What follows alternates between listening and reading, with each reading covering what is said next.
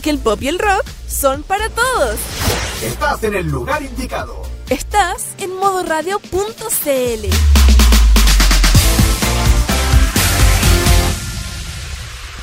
Modo Radio presenta. El pasado mes de septiembre, una extraña cápsula ingresó ilegalmente al país procedente de un laboratorio de Oriente.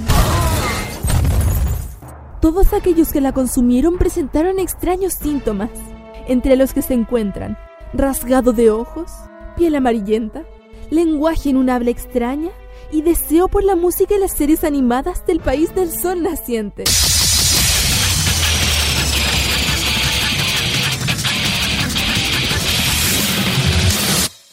Hoy, Roque Espinosa, Carlos Pinto y sus amigos abren el depósito de donde salió esta cápsula y amenazan con dar una sobredosis a la población de Chile y América Latina. Un depósito lleno de jarabe de waifu y pastillas del poder. Bienvenidos a Farmacia Popular en modo radio.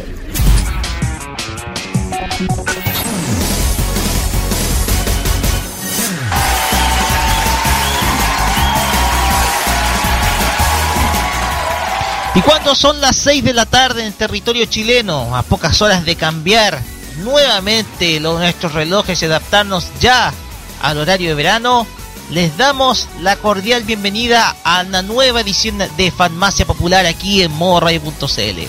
En el día hoy 12 de agosto, les habla Roque Espinosa y le vamos a estar acompañando hasta aproximadamente pasadas las 20 horas aquí con la mejor compañía del universo friki de modo radio.cl. Y como ustedes sabrán, yo no estoy solo. Me encuentro acá con un gran amigo, mi amigo personal desde el Café Carlos, el señor Carlos Pinto Godoy, que me acompaña en este instante. Carlos, buenas noches. Muy buenas noches, el rock que... Pero no buenas noches, bueno, vamos a decir buenas tardes porque todavía, todavía eh, todavía son como las 6 de la tarde. Sí, porque ya vamos a decir por última último fin de semana buenas noches, acuérdate. Con el cambio de hora vamos a pasar al horario de verano y ya el atardecer va a ser a las 7 de la tarde. Así que para la próxima semana vamos a decir ya buenas tardes en concreto. Mm. Ah, bueno, en fin. Ah. Bueno, igual iniciando esta nueva sesión de Farmacia Popular, eh, capítulo número 19 para este día de hoy, 12 de agosto de este año 2017. Y igual no, no fue tan movido últimamente esta semana, tengo entendido. ¿Cómo que no ha sido tan movido? Mira, fíjate Me que mis refiero al tema compañeros... Mira, fíjate que todos mis compañeros y colegas de fanáticos de... O sea, seguidores de ANLA han estado escribiendo cosas de Dragon Ball Super, pero toda, toda la santa semana. Y es está como para, no sé, colocar, ganarse un premio. O sea, no podéis ser escritor de AMLA si no podéis escribir nada respecto al gran estreno de este año. ¿Cachai? De hecho, se escribió, escribió una columna el Mm. estimado, eh, mi estimado Sí. eh, Cristóbal Sepúlveda. Claro, está halagando el papel del doblaje. Eh, el autor de la canción que discutimos la semana pasada cerró temporalmente sus redes sociales. Eh, creo que la gente está muy descontenta con Josefat Espinosa, que es el, el autor. Por fin pudimos saber de quién es. Nos teníamos la duda. Pero nosotros ya lo evaluamos la semana pasada. Así que Esta semana fueron solamente repercusiones de los de Dragon Ball eh, Super, en su estreno por Cartoon Network. Pero hoy librémonos un poquito de todo eso y metámonos principalmente a lo que es el mundo friki de esta semana. Eh, Carlos, Aunque, ¿qué tal si- aunque Ah, igual, ¿qué pasa? ¿Qué pasa? aunque ¿Qué pasa? igual, aunque ¿Qué igual el tema de Dragon Ball Super pueda mencionarse ya en la, un pequeño, un pequeño pedacito de eso en la- el bloque de noticias friki, pero eso lo vamos a traer más adelante. Claro está, junto con nuestro amigo Claudio Pérez, que también eh, está preparado en uno de los lejanos estudios de este edificio que se llama Radio.cl. Pero todo esto lo vamos a dejar para el bloque de noticias friki, aunque vamos a iniciar con una temática un poquito similar, que no tiene tanto que ver con ya con Dragon Ball Super, pero sí tiene que ver con eh, aquellas series que en otros países están resucitando en las pantallas. ¿Por qué? Porque Azteca, como lo informamos anteriormente, va a volver a exhibir Sailor Moon en sus pantallas. Eh, eh, en más, ya, está, ya se está exhibiendo desde, desde esta semana que ya está exhibiendo. Así es. Y de eso nos inspiramos para hablar esta, en el primer bloque. ¿Por qué están regresando los clásicos a la pantalla chica? Estamos hablando, a la los clásicos en el en los televisores de cada una de las casas, menos acá en Chile. Lamentablemente aquí eh, la televisión está perdiendo plata raudales, ya no saben qué invertir. Pero bueno, ese es otro tema. Salvo en cable.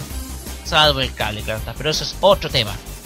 También vamos a tener el anime que debes ver antes de morir y que tiene relación con una franquicia que es del pasado y que también ha, ha, dejado a muchos fans, eh, ha dejado muchos fans principalmente con, eh, no sé, con qué gusto. Pero descríbenos un uh -huh. poquitito de lo que se trata, Carlos. Sí, porque tiene que ver relacionado. Mm. Ajá, ya. Sí, bueno, no voy a detalle, pero es de una franquicia que ustedes ya la conocen. Pero mm, la diferencia es que este universo va a ser distinto. O sea, por tema que en vez de. Porque ahora el tema de computadora una, con, una, con una aplicación. Pero no voy a dar detalles, solamente voy a decir que este este como vemos la sucesora de lo del como el, la sucesora del, de la serie de ovas que están haciendo los japoneses.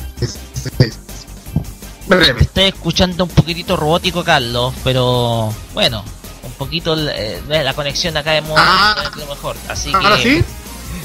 no pero se te entendió Carlos se te entendió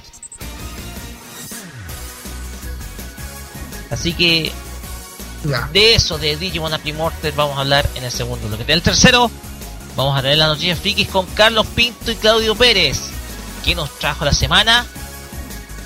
Ya lo van a saber. Y también tendremos. Eh, va a regresar una sección que tuvimos al comienzo de nuestro programa, que es la reseña K-Pop. Y si es que Carlos me está alcanzando a oír, ¿Qué vamos a hablar en la reseña K-pop de esta semana? Ajá.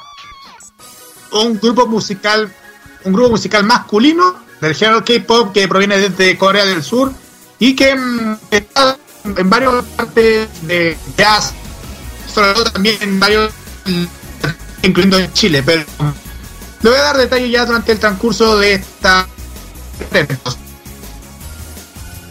Son, son cinco miembros. Y por último, vamos a tener el anime clásico con una serie que tal vez puede sonar muy poco conocida, pero solamente se exhibió en algunos países del continente latino. Una serie de la década del 70, bastante antigua, que nosotros vamos a reseñar aquí en el anime clásico Farmacia Popular. Todo esto y mucho más aquí en esta decimonovena jornada de Fanmacia Popular. Y Carlos, no sé si nos puedes dar las redes sociales para que la gente se comunica con nosotros. les recordamos. Ah, ahora eso iba a punto de decir. Facebook.com slash modo radio CL, Facebook.com slash Fanmacia Popular, en Twitter modo y también Fanmacia Popular todo junto con el hashtag Fanmacia Popular MR. WhatsApp y Telegram más 569-9533-0405. Instagram Modo Radio TL y también para que lo puedan escucharnos este y otros programas que tenemos aquí en, nuestro, en nuestra estación en vivo.modoradio.cl. Así, para que se estén comunicando con nosotros. Carlos, ¿qué te parece si comenzamos con música? Uh -huh. Sí, este tema que tiene este tema tú lo pediste porque ese de un, de un anime que está desde, creo que es de, de, esta década, tengo entendido, o de la década. Es de esta década. pero está inspirada en una novela ligera que se lanzó la década pasada, en el año 2002. Estamos hablando de una de las series, una de las series más importantes provenientes precisamente del género de la novela ligera, que es muy comercializado en Japón. Estamos hablando de Shakugan no Chana, la historia de una guerrera de otro mundo que llega a la Tierra con cabellos y ojos de fuego y que nos ofreció una tremenda, tremenda aventura. Y lo que vamos a escuchar es el segundo opening de la primera temporada de esta serie. Estamos hablando del tema Bang en la voz de Kotoko, aquí en Farmacia Popular de modoradio.cl. Vamos y volvemos.「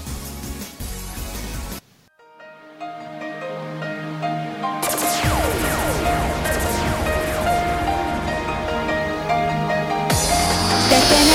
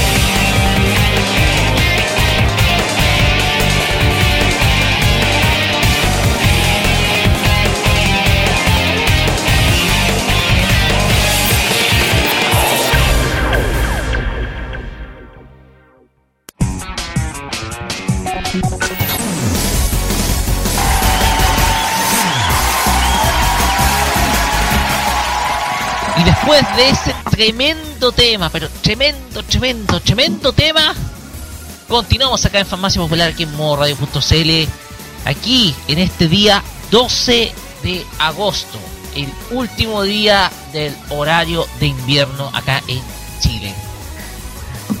Y... Eh, más corrección en, en lo que es la, en toda la mitad de Chile continental nomás. Claro, claro, sí.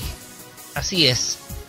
Porque recordemos que la gente, nuestros amigos en Magallanes, estaban con una hora más en eh, sus relojes, producto de que en el horario de invierno ellos todavía estaban usando el uso horario de verano.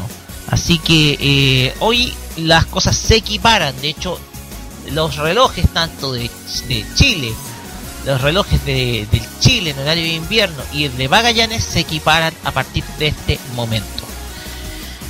Bien, iniciamos la primera sección de nuestro programa conversando acerca del retorno de los clásicos a la pantalla chica. Porque muchos canales de televisión en nuestro continente, en Latinoamérica, están volviendo a apostar por los dibujos animados un poquito reemplazando, un poquito buscando minimizar los costos de, un, eh, de una producción que se ha comenzado a encarecer cada vez más y por una competencia que se ha convertido cada vez más descarnada con los medios de streaming. La televisión está resucitando esos clásicos y hay muchos pero muchos ejemplos. Tenemos en primer lugar a eh, Azteca, quizás el ejemplo más claro con Sailor Moon, que canal que va a volver a transmitir la serie, si no me equivoco, luego de 20 años. ¿Me equivoco, Carlos? Eh, quiero decir 21 porque el, porque ya es la última vez, la primera vez que emitió fue en febrero del 2000 eh, del 2000 del 96 y, y, el año pasado se cumplieron 20 años desde que la primera, de la primera emisión. Wow. O sea, 21 años. Muchísimo, pero muchísimo. 21 años de su primera emisión. Pero más encima, el más encima el su última emisión fue en el año 2001, producto de, de los de varios temas que no queremos mencionarlo porque es motivo puede que sean motivos del autor de autor de, autor o temas relacionados con el anime en, ese entonces en México, pero eso, eso es punto aparte. Así es, o sea, después de 16 años en concreto, Sailor Moon vuelve a exhibirse en, eh, eh, en, México a través de la misma pantalla que la cogió en Azteca. Pero, si no me equivoco, ese no es el único ejemplo que podemos dar.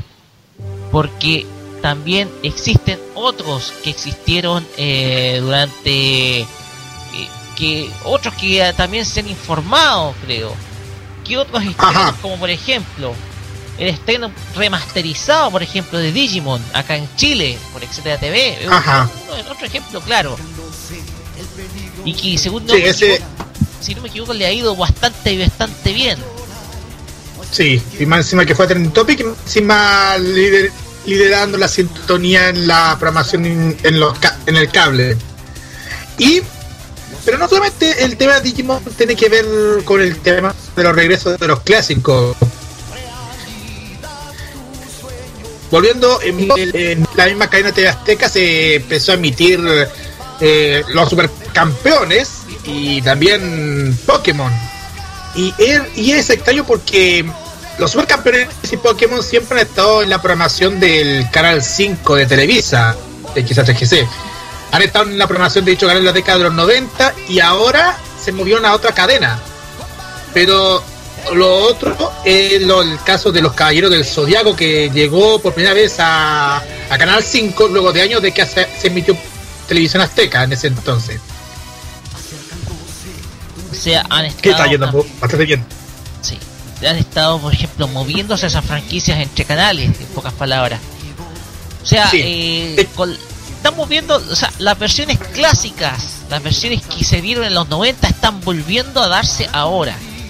¿Por qué factores uno se preguntará? ¿Hay un concepto de nostalgia el televidente? A lo mejor está demandando nostalgia o simplemente los canales, como podemos decir, no tienen más presupuesto y solo están rellenando.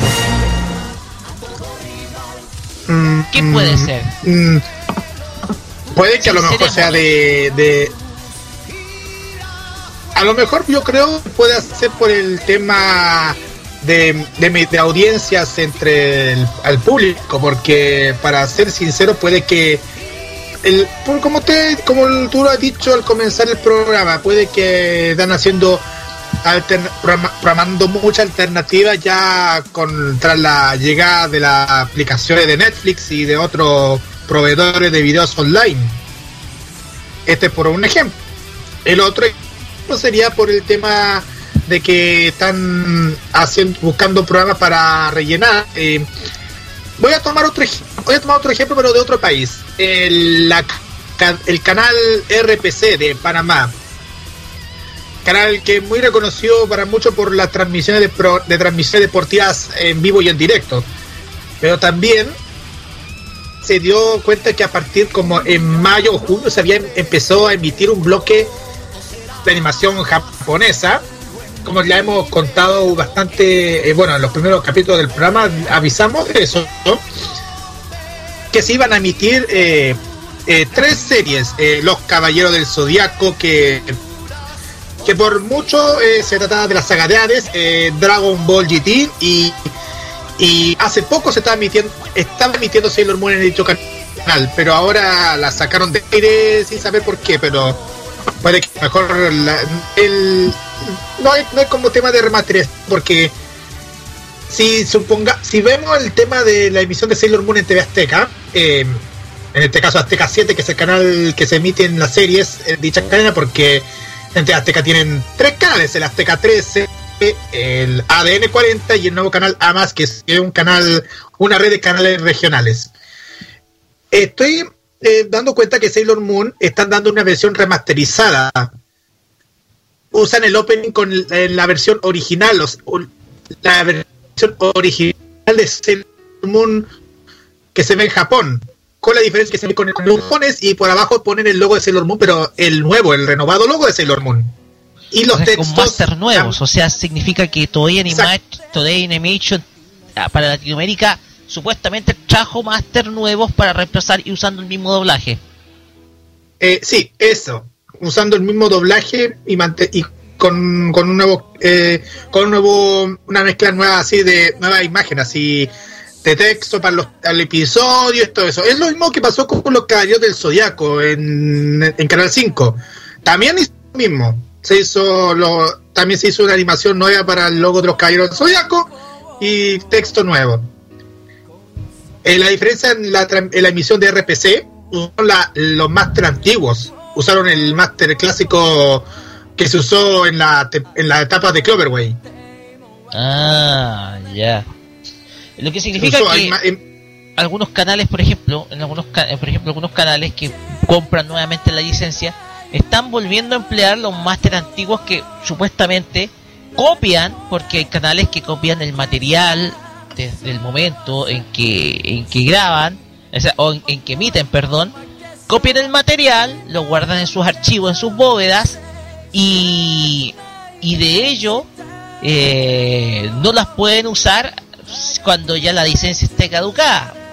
Y nuevamente al comprar la licencia de Animation puede volver a usarlas. Exacto. Eh, puede que mm, sí, pero igual puede que sea eso de los, de los máster usados. Y, y ojo, que esta no es la primera vez que RPC volvió a empezó a emitir Sailor Moon. La, la, última vez que se remitió Sailor Moon fue por allá en el 2012, 2013, se volvió a emitir Sailor Moon y de ahí no se supo más hasta que se volvió por un breve momento durante estas semanas de, junio y julio en, el, dicho canal parameño. Pero volviendo a, esto, eh, ahora me di cuenta de que están estrenando en Panamá la versión de los Caballeros del Zodiaco Omega, pero en una la nueva temporada están dando. Panamá es el primer país que se está emitiendo Sensei Omega una temporada nueva, una temporada, que cosa que, que nuestro país? no se la está exhibiendo. ¿En qué país? En Panamá. ¿Panamá? Panamá. O sea, es llamativo, llamativo que Panamá sea el primer país en estar exhibiendo Sencilla Omega con doblaje. Sí. En, en más, eh, ahí se encuentran en las redes sociales se encuentra la presentación de la serie se Yo encontraba la equipo también se etcétera. Eh, desgraciadamente solamente se vio la primera temporada. Ah, ya, sí, sí, sí, ya, ya, ya. Pero canal abierto que, pero canal abierto que haya exhibido sin sello Omega parece que no ha habido. No hubo ningún canal abierto, pues recuerda que en Chile ya no te- ya no ya no le tiene más cabida la programación, programación infantil. pues. Ahora están más metidos en la ahora los, do- los fines de semana están metidos en programas culturales. A excepción del 13. Sí, sí, sí. El 13 sigue dando programación infantil, pero está dando a veces los Simpsons en los sábados en la mañana, si no me equivoco. También Galac- también Galaxia Wander y Los Wang, que es una serie, una sitcom y, y no sé si están dando Malcolm, pero bueno, eso es punto aparte. El 13 liderando la sintonía infantil. Pero volviendo a este tema, eh, me di cuenta que todo el tema de, de la animación japonesa está retor- retornando. Se debe que el público, hay veces que el público le está exigiendo bastante que regresen eh, eh, dicha serie en sus pantallas. Cosa que lo que anteriormente los canales no, no tuvieron un peso para, para exigirlo por tema por tema de publicidad. Seamos, seamos sinceros. Cuando estamos viendo, por ejemplo, eh, una serie, eh, no está pasando así, digamos, publicidad de, de marca de juguetes, estamos viendo publicidad de, de, de cosas, de productos medicinales, algo así. Pero bueno, eso es cosas que pasan en los canales eh, abiertos de todas partes porque porque ponerlo una serie clásica, una serie retro en el horario donde donde están los niños, yo creo que no, no, no es muy accesible. No es tan accesible porque los niños van a estar muy aburridos viéndolo un clásico en un horario donde donde todo tiene que estar eh, en la casa, a veces tienen que ir a, la escuela durante la tarde, pero bueno. Los que ¿Qué en teoría generalmente ven eh, Cartoon Network o, o Disney, la programación que, que dan hoy. Y por esas razones Exacto. también las industrias de juguetes no están promocionando esta serie. Porque no han enfocado precisamente para el público infantil, sino para un público mucho más nostálgico. Ajá.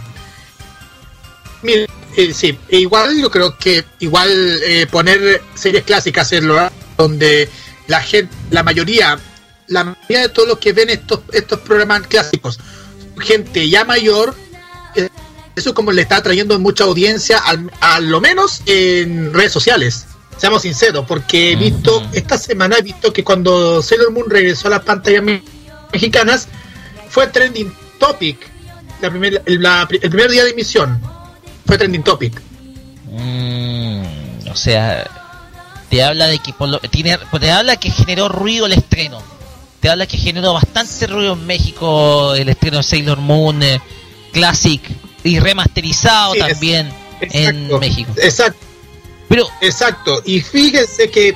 ah, di- dime, dime. no, no, no, continúa, continúa, Carlos. Y, fí- y fíjense, cuando salió al aire dicha serie, eh, la gente al principio eh, estaban desesperados porque querían ver esta serie, pero luego decían que por varios errores que han metido la cadena últimamente por el tema del horario que iban a exhibir, que son una edición en modo de prueba para para ver el tema del horario. O sea, hicieron una, una cuestión al lote. Y los- la gente, la de los de los japoneses, de los japoneses, molestaban al- en el Facebook del canal. Y, o sea, le hicieron otra vez el, el típico bullying. Y, pero, pero, pero, justamente cuando se anunció definitivamente la llegada de Sailor Moon, ya, finalmente, eh, semana, a Billion nadie, nadie creía, porque pensaron que pueden que a lo mejor van a, va a fallar de nuevo. Pero al final eh, se resultó como esperaba. Hubo publicidad y ya la gente se quedó enganchada y feliz. Feliz, Eso. contenta. Carlos, Sí, un poquito antes de cerrar nuestro tema, hagamos un poquito de ficción e imaginemos, pensemos, ya. ¿Por qué en Chile no podemos ver el regreso de alguna serie de este tipo? Ay, ay, ay. Yo ¿Por qué? lamentablemente estoy pensando de que Mega, al tener etcétera, ha monopolizado todo el todas las franquicias de animación japonesa hasta un punto en donde eh, solamente las exhibe por etcétera. Y me parece que si un otro canal quiere exhibir, una serie que solamente está en etcétera tiene que negociar aparte. Pero aparte con la distribuidora que puede ser Toei. Pero el canal de televisión tendrá que negociar algún trato con etcétera teniendo entre comillas este último cierta exclusividad sobre una franquicia a lo mejor puede que sea sí porque porque cómo te podemos decir? cómo lo he visto que como tú mismo lo, has dicho Mega monopolizó la animación japonesa seamos sinceros monopolizó pero por lo menos le ha, ido bastante con, con el traer eh, anime así y algunas nuevas asumiendo también con la reaparición de la, la reaparición de la de las dramas coreanas después del después del abrupto mm, de fin de en BTR aunque todavía sigue diciendo pero ya en, otra parte. Pero también se debe que se debe además que no solamente podemos decir que, que estén pasándose clásicas como el Moon o, los Caballeros del Zodíaco sino que hay gente que está muy enganchada en dicho canales solamente porque porque lo que te está yendo bien son las series las series que las series dedicadas al, recuerdo por ejemplo ponte tú que ya se están exigiendo la nueva temporada de Detective Conan ese es un ejemplo eh, el acto final de Inuyasha ya. Y, última y bueno tenemos, el caso de Dragon Ball Super en Cartoon Network World, ya. Y lo, y lo otro que también le podemos detallar que se va a exigir, eh, que ya de mañana comienza a exigir Blackjack, etcétera. La diferencia es que no se va a emitir con el doblaje final eh, de Colombia.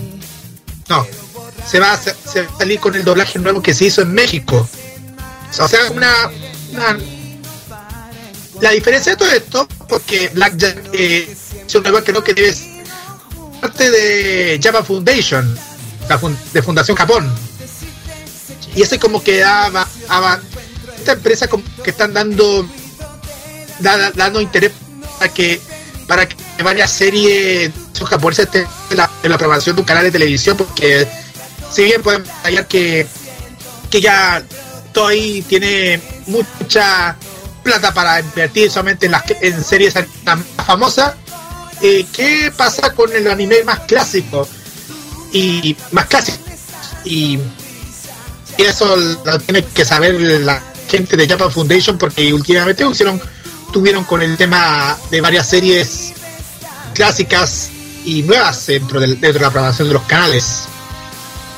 Eso ya para, para concluir mi teoría. Y ya. Y eso. Creo que creo que igual solamente hay que decir que que la que que el anime clásico del año 90 ya está resucitando en toda Latinoamérica, incluyendo en nuestro país. Y bueno, no hay que darle, bueno.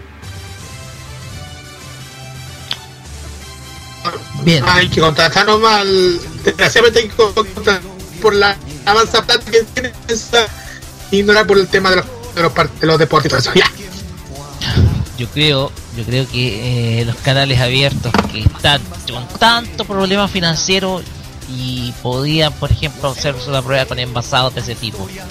No sé, pero yo creo que tal vez no le solucione un problema, pero por lo menos no le solucione el problema económico, pero tal vez les va a permitir no seguir encareciéndose con altos costos. Así que ténganlo en consideración canales. Y vamos, ojalá investiguemos si es que, mm. etcétera, tiene la exclusividad cuando decimos la exclusividad significa que solamente etcétera en Chile puede exhibir esta serie y no otro canal ya sea de cable o, de cable o abierto. Pero yo creo que no tiene tiene una puede tener eh, cierta puede tener cierto poder, pero a lo mejor puede si es que se llega con un acuerdo negociar con algún canal abierto. Eso hay que... Ajá. Pasemos a música, Carlos. Bueno, dale. Pasemos a música. Dale. Este tema que, que es una, una serie que la en el, en el bloque anime desconocido, pero vamos a, a tocar el segundo opening. Ya, ya las empates hace la, la anterior escuchamos el primer opening, ahora vamos a escuchar el segundo opening de la serie North Angel Rírica SOS. El artista Yami con el tema Donica Cónica. Estás en Farmacia Popular. ¡Vamos! Y volvemos.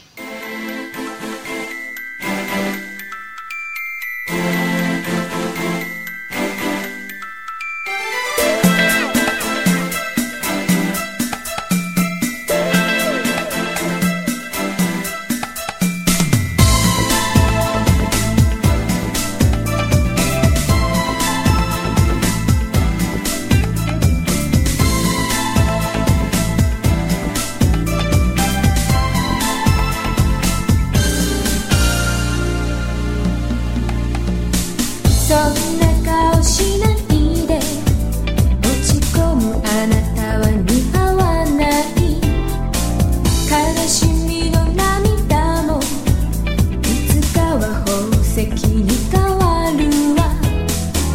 私の腕の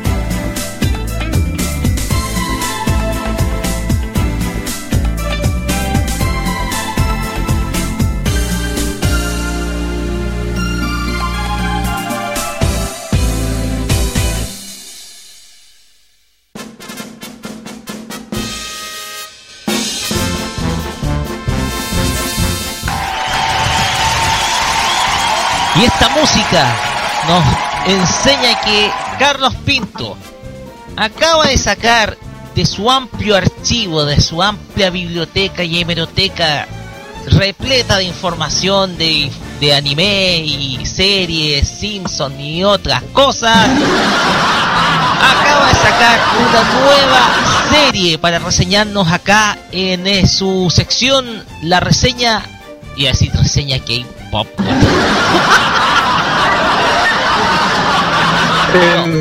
Es el anime, el anime conocido. El anime, que el anime que debes ver antes de morir. Y Carlos, hoy día tienes una franquicia que está relacionada con el mundo digital de Digimon. Cuéntenos de qué se trata. Ya. Bueno, este, esta vez que les voy a explicar le tiene que con Digimon. tiene que ver con lo último, lo, que entiendo de Japón. Es una serie animada de la franquicia que se llama Digimon Universe Monsters o, o de esto, como Apple. Voy a dejar como Apple Monsters nomás porque lo voy a dejar como Apple Monster porque porque um, así se ve más, más detallado. Bueno, como les dije, esta serie, la serie se partió, bueno, el, el manga se, se publicó en, en noviembre, noviembre del año 2016 y se todavía está haciendo, publicando todavía, pero, pero vamos a meternos más en el tema de la, de la serie animada. La serie eh, comenzó a emitirse el 1 de octubre del año pasado, 2016. Y puedo decir que este, eh, como podemos decir que Digimon Universe Apple Monster eh, es como podemos ser sucesora sucesora de, em, de Digimon Adventure 3 porque todavía sigue exhibiendo todavía los, los sobas de Digimon Adventure 3 en, en, los cines. Tengo entendido. Sí, no, de hecho, eh, Digimon Adventure 3 ya está a la espera de la salida, si no me equivoco, del ter quinto, quinto va. Ajá. Eh, bueno, eh, para para hacer eh, para dar dar con a dar dudas acerca de esto detallar brevemente como diría el, el señor no, sonrisota. mencioné, no mencioné ese viejo por favor. En una de esas te quiere comprar la radio. Ay dios mío me batiré mañana No, eh, Quiero ser presidente. No, sí, de veras. ya. Hay que recordar a la gente que hoy día no van a estar los imbatibles. Mañana sí con el episodio extra large. Continúe. Ajá, exacto. Ya. Ahora sí, vamos a partir, vamos a partir con todo esto. Eh, eh, Apple Monster es un proyecto multimedia, multimedia japonés creado por Tony y Bandai Namco Holdings. La octava entrega de la franquicia Digimon. Que también considera como su propia franquicia separada de la original. También es la primera entrega de la franquicia de Digimon después de, de Wiz. Se convirtió en subsidiaria total de, de Namco Bandai Holdings el 30 de septiembre del 2016 y es una serie animada de la franquicia que fue hecha por Toei Animation, producido por Dentsu, dirigida por Okoga y guiada por Yoichi Kato, el mismo de Monster Strike y Yokai Watch, con el diseño de personajes de, hecho por Kenichi Onuki de Gundam Fighters. El tema de la serie gira en torno a la singularidad tecnológica y la inteligencia artificial, un tema compartido con Sapmon y los peligros de la tecnología cuando se utiliza imprudentemente. Todo el mundo utiliza las aplicaciones de los smartphones. En su interior se encuentran desconocidas criaturas llamadas Apple Monsters. La, estas Apple Monsters o Appmon abre, son inteligencias artificiales con la capacidad de pensar y actuar y existen en el límite entre el mundo real y el espacio digital. Sin embargo, en el gran mundo del Internet, el Leviathan, un IA jefe, IA jefe de inteligencia artificial en jefe, toma el control de los Appmon por medio de un virus, pirateando cada tema, comenzando a controlar de esta forma el mundo del mundo virtual. Los Applicers son criaturas ficticias principales similares a los Digimon. Dice que cada criatura está relacionada con las aplicaciones de los teléfonos inteligentes. Hay aplicaciones dentro de, dicha serie, por ejemplo, el Uplink, que es un método de incremento de poder, velocidad o agregar habilidades pasivas a los usuarios de manera conveniente, combinando dos AppMon chip. Y el AppGadai, donde una AppMon evoluciona a través de una App Fusion. Esto pues si el AppLink es una combinación específica de los AppMon chip. Ya voy a dar detalles de los personajes, pero voy a dar el comentario Roque. Ay, justamente llegué. Ay, y Claudio llegó justamente antes de, de irnos a las noticias. ¿Cómo estás? Claudio, ¿cómo estás? Muy buenas Bien, bien, bien. tardes. Muy buenas tardes también. Este, sí, escuchando atentamente lo que están conversando. Exacto. Eh, eh, lo que, ah, ¿Qué opinas por el momento de dicha serie? Por lo que tú mencionas, Carlos, esta viene siendo como dentro de la línea cronológica de la historia de Digimon, viene siendo como la historia más contemporánea dentro de la línea de tiempo de la historia de Digimon. Porque ya se están usando aplicaciones por de parte de los niños mucho más modernas. Empleando ya directamente los smartphones para poder controlar a los monstruos digitales, etcétera. De ahí viene el término Appli Monster, que son de las aplicaciones, de las aplicaciones para teléfonos inteligentes. De hecho, eh, de hecho, tal como tú mencionas, esto es como una secuela de lo que vimos en Digimon Adventure 3, que es como la historia en la línea de tiempo más contemporánea conocida. Aunque, si mal no me equivoco, no sé si Di- Digimon, eh, Digimon Fu- Fusion eh, es más contemporánea aún. Pero por la historia es la por la historia es quizás lo, lo que podemos llamar lo, lo más cercano a lo que lo conocemos hoy en día en generación, en la generación actual, como como tiempo tecnológico actual, lo que más lo que lo que lo, que- lo más cercano que conocemos a Digimon. Así como Ajá. en términos de modernidad. No sé si se me entiende, me enredé un poco y las disculpas del caso también.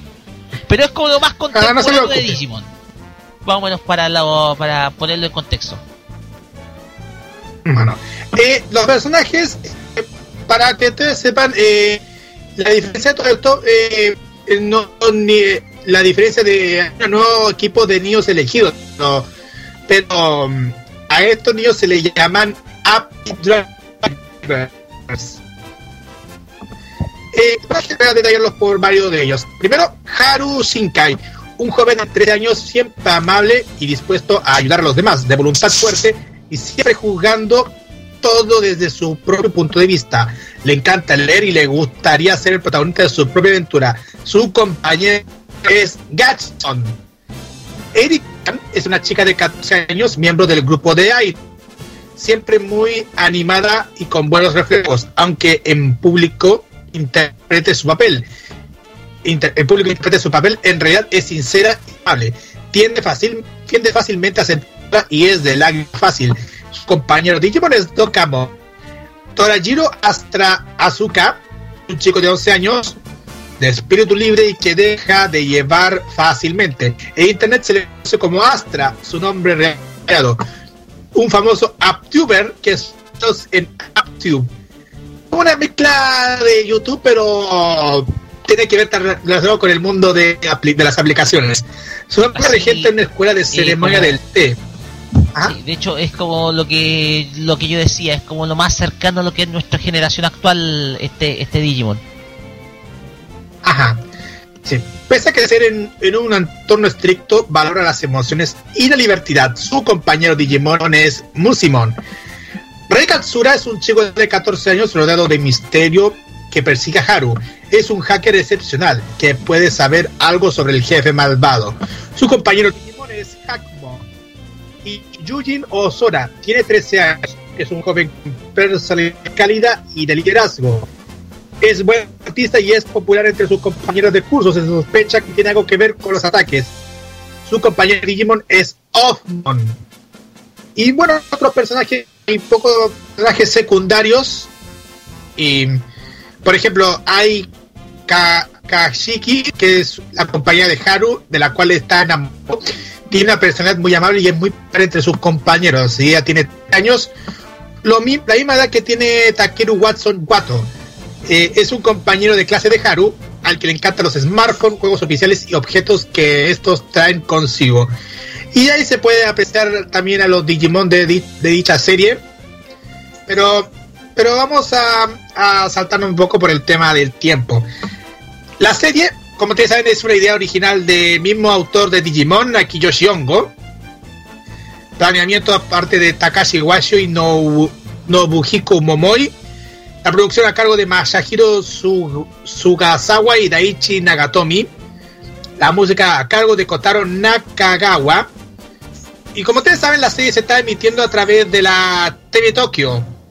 O sea, podemos decir que, que, que este, bueno, no sé si podemos decir que, que eh, porque últimamente vimos que Digimon Fusion, ah, no, creo que debe ser la primera serie Digimon que se está emitiendo por, por otra cadena que no es eh, Fuji TV.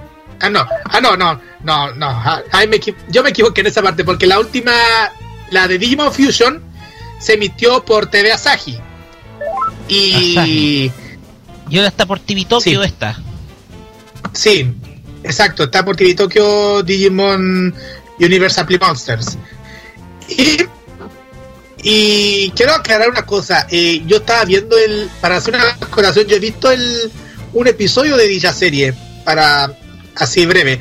Eh, he visto he visto uno de los episodios de dicha serie, creo que el capítulo, el último que salió, porque se, anunció que había un crossover entre Agumon con el con con junto con, con el Digimon de Haru, el Gachmon. Esto, esto es de, dentro de lo que estás viendo tú dentro de tu sistema de IPTV, lo que estás ah. viendo por TV Tokyo, ¿cierto?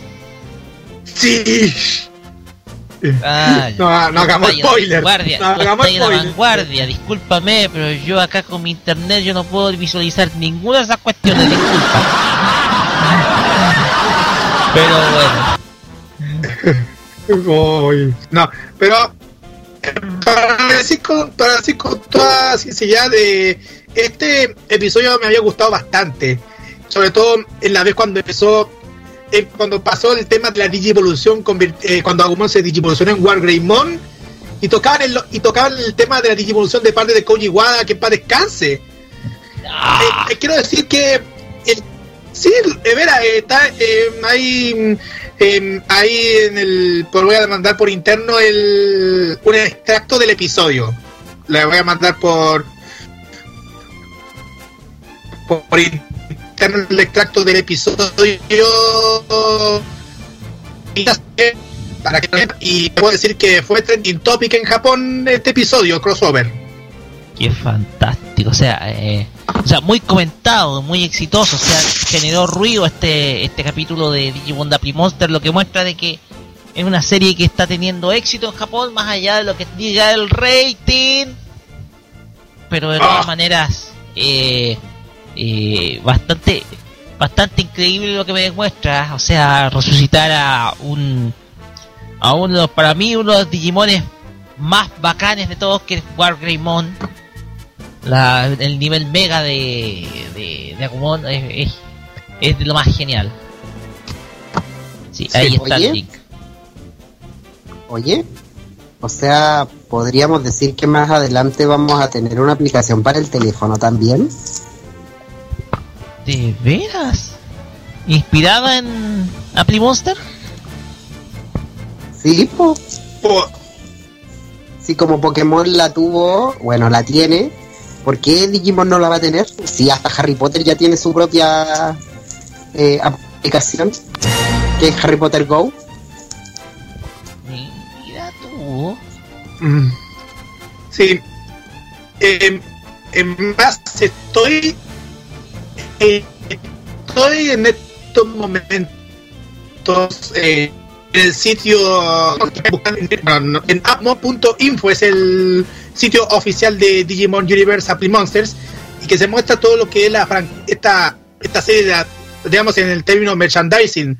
Juegos de cartas en, figuritas eh, hartas cosas hartas cosas. Hasta, hasta aparecen en un menú con como si fuese tipo aplicaciones de celular donde se pueden mostrar el Twitter de, de Apple Monsters, eh, las noticias, el YouTube, eh, una parte para la música, eh, hartas cosas está en japonés encima, pero lo bueno es que para que para que de hecho un vistazo, porque de, cualquier forma eh, esto ya se está se está masificando bastante últimamente con dicha serie.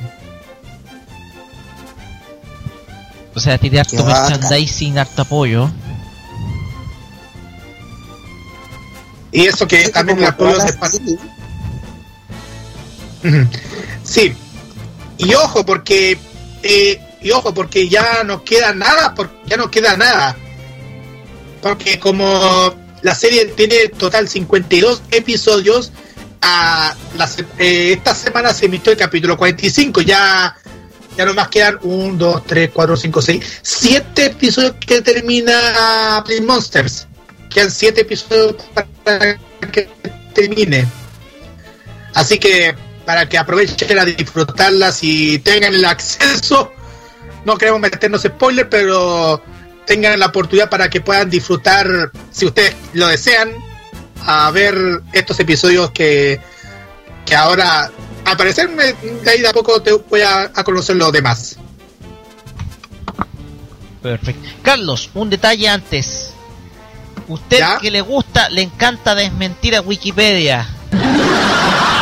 ¿Ya? ¿Qué pasó? La serie. Dígame, si es verdad que la serie se está emitiendo en Italia y en España. No. que son mentirosos los que escriben estos artículos.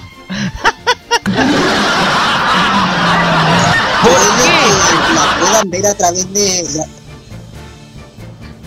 puede que la puedan ver a través de algún portal de internet, pero que se esté transmitiendo no lo dudo. Sí, es que lo que pasa es que mira este dato que aparece en Wikipedia. Dice que se está emitiendo por la en, en Italia por las cadenas Super y Cartoon Cartoon Network Italia y en España por Boeing. Mm, yo no le creo. Mira, les dije en esa ocasión cuando estábamos hablando sobre, sobre el anime clásico, no le crean a la gente de Wikipedia que está escribiendo cosas que no son realidad. No crean eso tienen que estar bien informados. Exacto. Pero a mí me suena a niño rata. Niño rata. Niño Eso ofende. ¿Están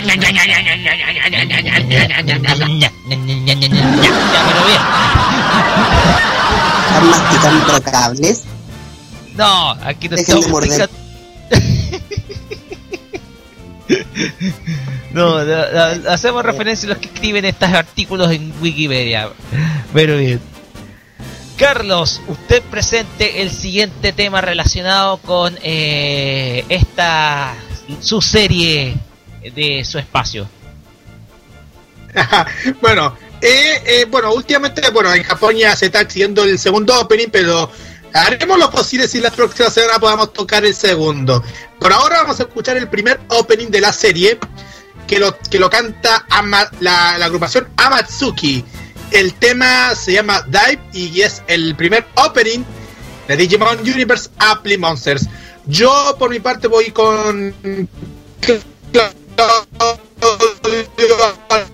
al otro vamos a ir al bloque de noticias friki porque ya mm, ya tenemos detallado toda la información.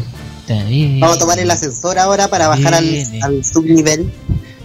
Las noticias friki frikis. Así es. Vayan a tomar el ascensor. Mientras tanto, escuchemos este tema, Dive, de Digimon Apple Monsters, aquí en Famacia Popular. Vamos y volvemos.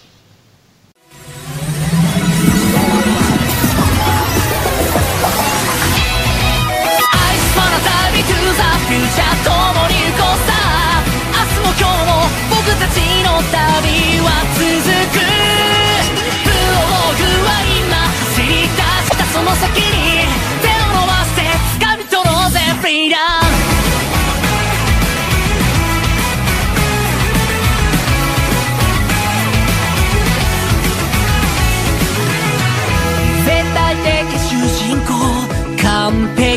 ヒーローなんて残念慣れはしない。けどさ君と僕ならどんな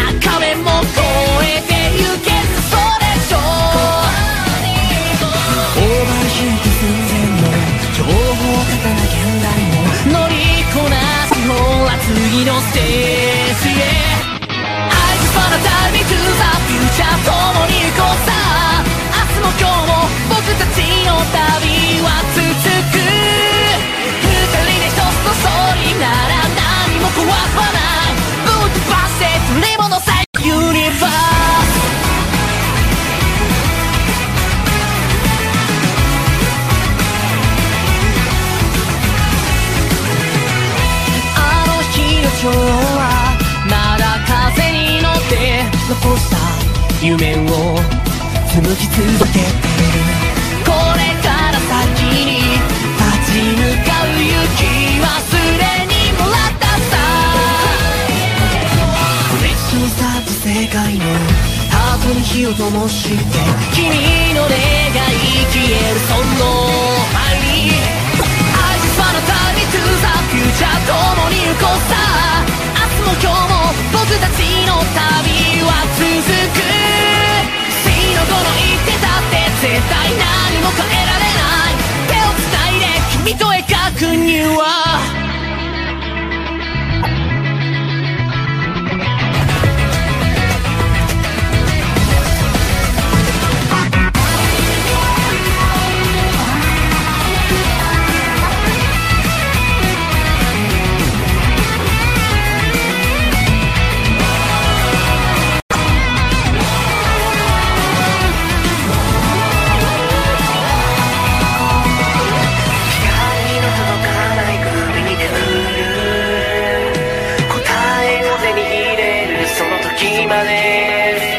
なんだかってトライするよ。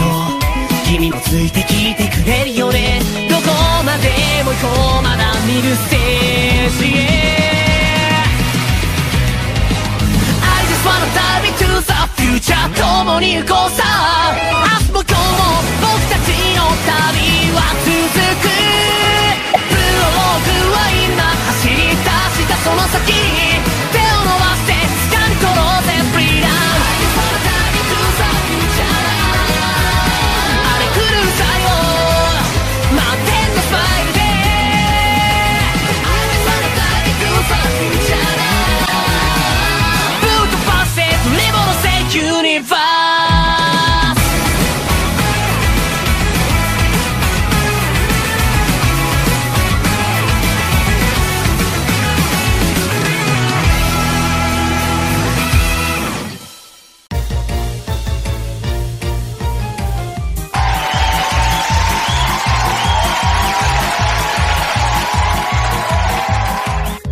Y esta música nos indica de que damos inicio a la sección de las noticias frikis de esta semana aquí en farmaciapopulares.radio.cl. Y listos están nuestros amigos Carlos Pinto y Claudio Pérez en el estudio subterráneo, como a 30 metros bajo tierra, dentro de este loco edificio que es morradio.cl. Ya cabros, ¿qué tienen para cortarnos esta semana en las noticias del universo freak? Muy bien, y ya estamos listos para mm, presentarles este bloque de noticias frikis aquí en Farmacia Popular por modoradio.cl. Yo me encuentro aún en el, en el, en el subterráneo más en el piso más subterráneo de todo el, del todo el locutorio junto con el con Claudio que está al lado mío girando ay una, una veinte- veintena de información que tenemos no sé si está de acuerdo Fue bastante difícil escoger la, la, la información para esta semana, así que resumimos mucho en muy poquitos cuadros. Sí, exacto. Y vamos a, a partir con algo que ya todos ya sabían, este, este tema que pasó durante este fin de semana pasado, porque Dragon Ball Super ya contó con 120.047 espectadores en su estreno en Chile. Así es. Así lo informó la cable operadora BTR al diario chileno Las Últimas Noticias. Esta es una de las cifras más altas en su estreno en televisión por cable. A pesar de ello, Dragon Ball Super se posicionó en segundo lugar, siendo superada por Game of Thrones, con 138.524 espe- espectadores en el debut de su última temporada. En el tercer lugar tenemos a Prison Break con 107.883 espectadores. Y en el cuarto lugar a The Walking Dead con 90.607 espectadores. Y en quinto lugar a El Comandante con 74.617 espectadores. El gerente de programación de BTR, Francisco Gijón, expresó lo siguiente, sobre por qué tanta gente lo vio, hay que decir que Cartoon Network es una de las señales de cable que aparece sucesivamente en los primeros lugares de sintonía. En julio, por ejemplo, lideró la sintonía entre los canales infantiles, coronándose como el más visto en su categoría. Por otro lado, Dragon Ball Super resultó ser el estreno de anime que más espectadores ha tenido a lo largo de la historia en Latinoamérica. Y Cartoon Network está sacando cuentas muy alegres con el rating. Se espera el, el éxito, pero con Dragon Ball Z y los capítulos finales a estrenarse ya el próximo mes. Bueno, ahí con el tiempo se sabrá y por el momento no hay datos sobre las cifras del estreno en algunos países de Latinoamérica, pero cuando haya información lo vamos a comunicar en nuestra fanpage de Farmacia Popular. Así que ya logró la, logró la sintonía el fin de semana pasado Dragon Ball Super. Oye, la reventó, fue esta portada de los diarios. Sí, exacto. Y, y más, la última noticia publicó, bueno, por lo menos no publicó el día, el pasado día miércoles, porque el, si ustedes leyeron en la portada de los kioscos de, sobre Arturo Vidal, el, ese, en el Facebook de las últimas noticias se muestra la portada de Goku en la etapa de Dragon Ball Super, que, la nueva que esa nueva saga de Goku superó a The Walking Dead. O sea, es como la, como podemos decir que fue la de mayor sintonía y sobre todo porque digamos que este es el de la serie que más impactó sobre todo con el cast con el cast de de, doblaje- de actores de doblaje originales de la serie. Aparte, generó también polémica por el asunto del opening. ah sí sí es verdad pero por lo menos eh, lo último que supimos cuan- que, a pesar de que le digo el, la- el que hizo la, voz del opening es Josafat Espinosa un cantante mexicano que ha participado en comedias musicales, espectáculos, teatro musical, concursos de canto en México. Recordemos que, bueno, para que algunos sabían, eh, eliminó su cuenta de Twitter y de YouTube por, y Facebook por el tema de que tanto bullying que le hicieron, pero gracias al apoyo de los fanáticos de la serie y del cantante de las redes sociales, incluyendo a Ricardo Silva, uno de nuestros invitados que tuvimos en modo radio, y a Adrián Barba, su cuenta oficial de Twitter ha vuelto a ser público luego de horas en modo privado, así que mm, igual eso demuestra que, que, todo todo lo peor ha quedado en el olvido, pero por lo menos hay igual hay que seguir apoyando a dicha serie. Y bueno, igual qué bueno el, el doble gesto que hizo Josafat Espinosa y también la mayoría de los de la gente que le gusta Dragon Ball Super. En fin, vamos a la siguiente noticia. Ok, perdón, está un poco distraído. Eh, Oye, eh, es que estoy un poco resfriado, así que compréndanme que estoy topado eh, en estos momentos. Eh, bueno, la noticia que les voy a presentar, nuevamente les traigo noticias de Netflix para aquellos que somos amantes y tenemos cuentas premium eh, dentro de esta. Em, como siempre nos sorprenden con series de anime y esta vez Little for Doki Doki a Netflix revela el trailer doblado en español latino.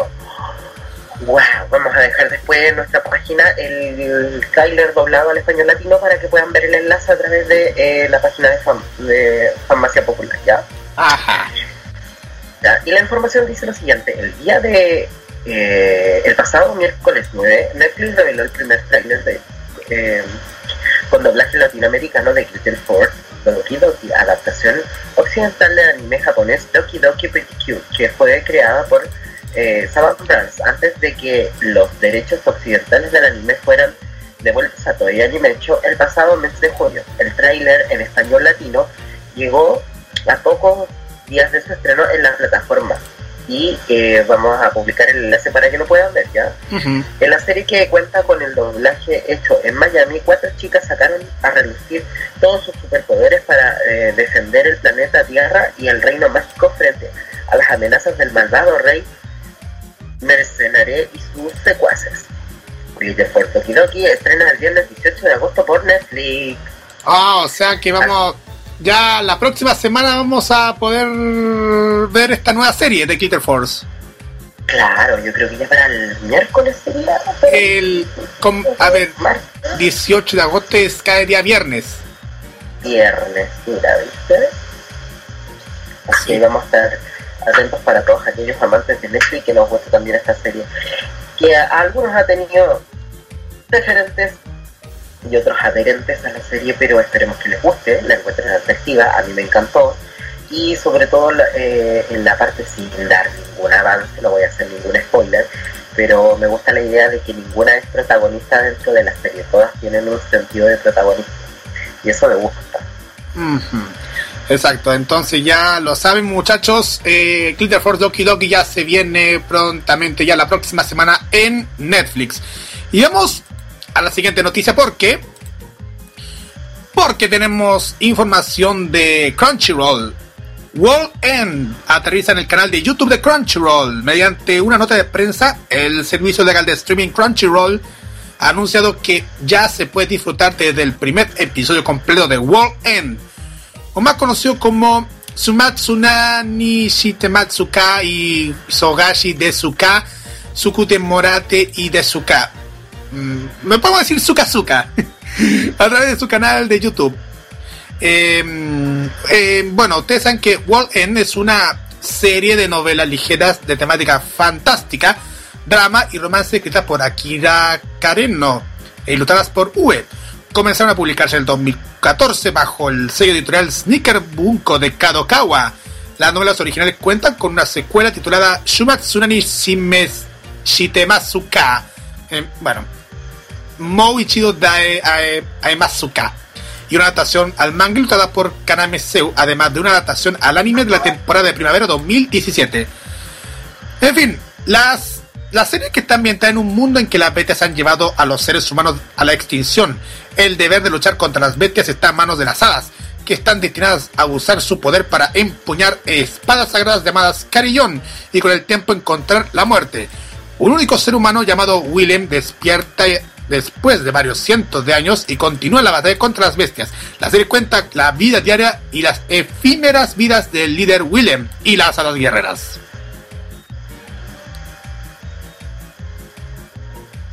Se están poniendo de moda esto las series de anime con hadas y cosas así como magia.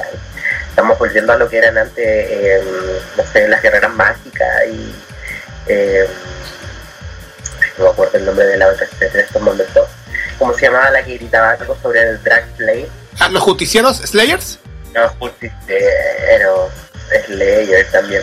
Se están poniendo de moda nuevamente todas esas series de, de, de Magical Girl y, y todas esas como... Están como retomando lo del, lo, lo del pasado, más que nada.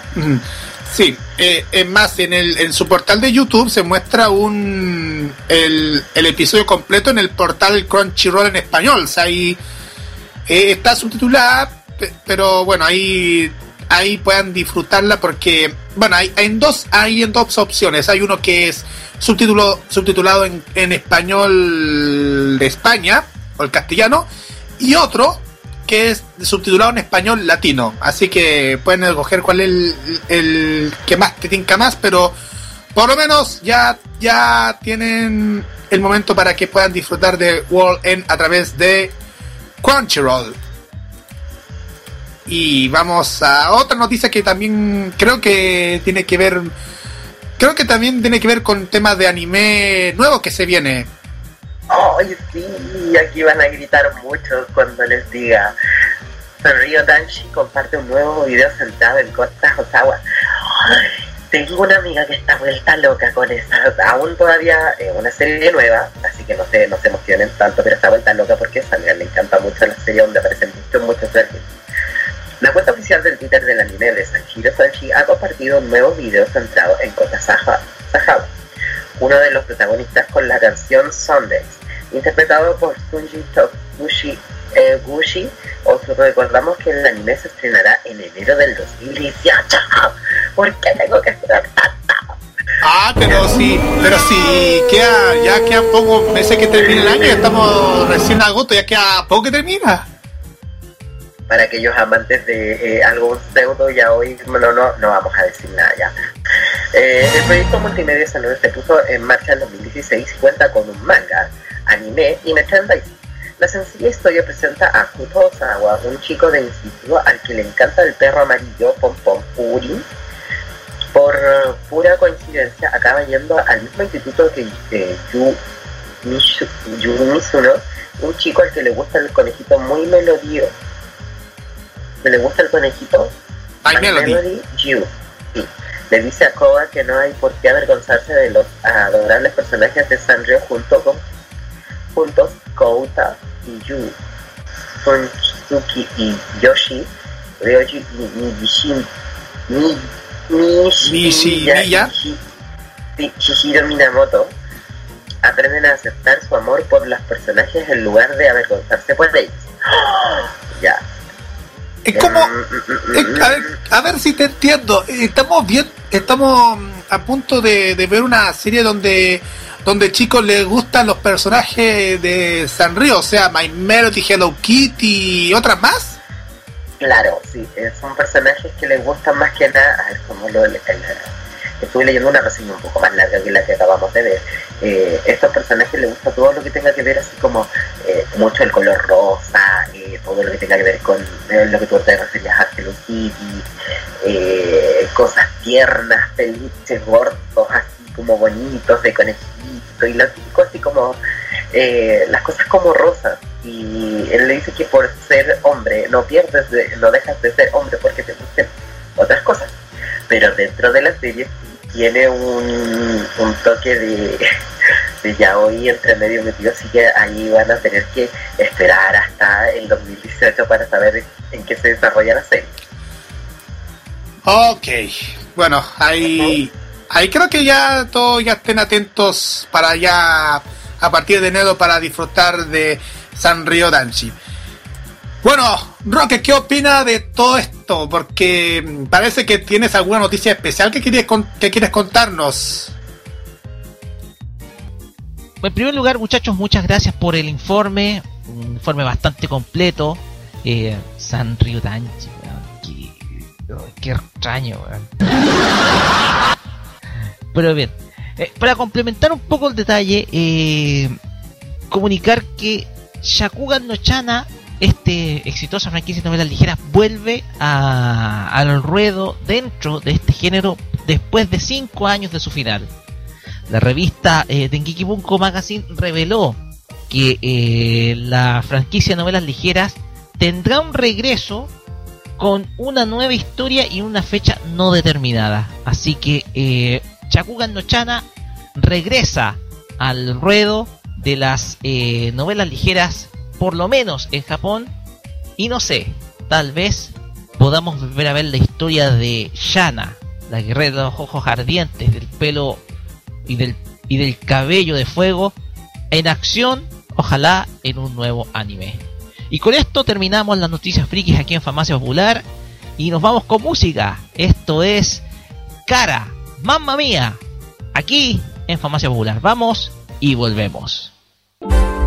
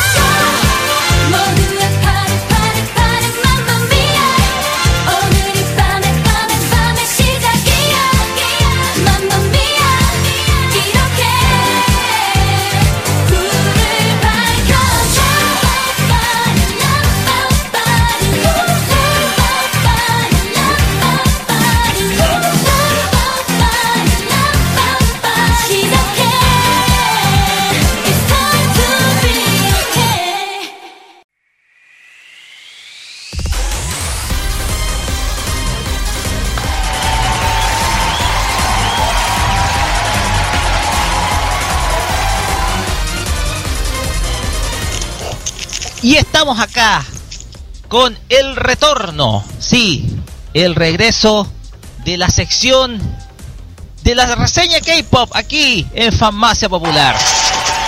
Regresa el bloque con las mejores bandas de el país vecino, le llamamos el país vecino, hablamos de Corea del Sur, país vecino Japón, están cerquita, al lado, por eso le llamamos el país vecino. Y están con nosotros Carlos Pinto y Claudio Pérez que nos van a dar la reseña de esta semana de una, de las, una banda muy pero muy pero muy conocida si no me equivoco. Un dígame, díganme cuarteto o quinteto. Eh, quinteto, porque son cinco integrantes. Perfecto.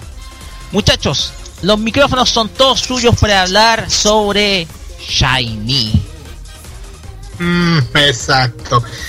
Bien, pues, esta es la, reseña K-pop que nos dedica especialmente a esta agrupación de K-pop llamada Shiny.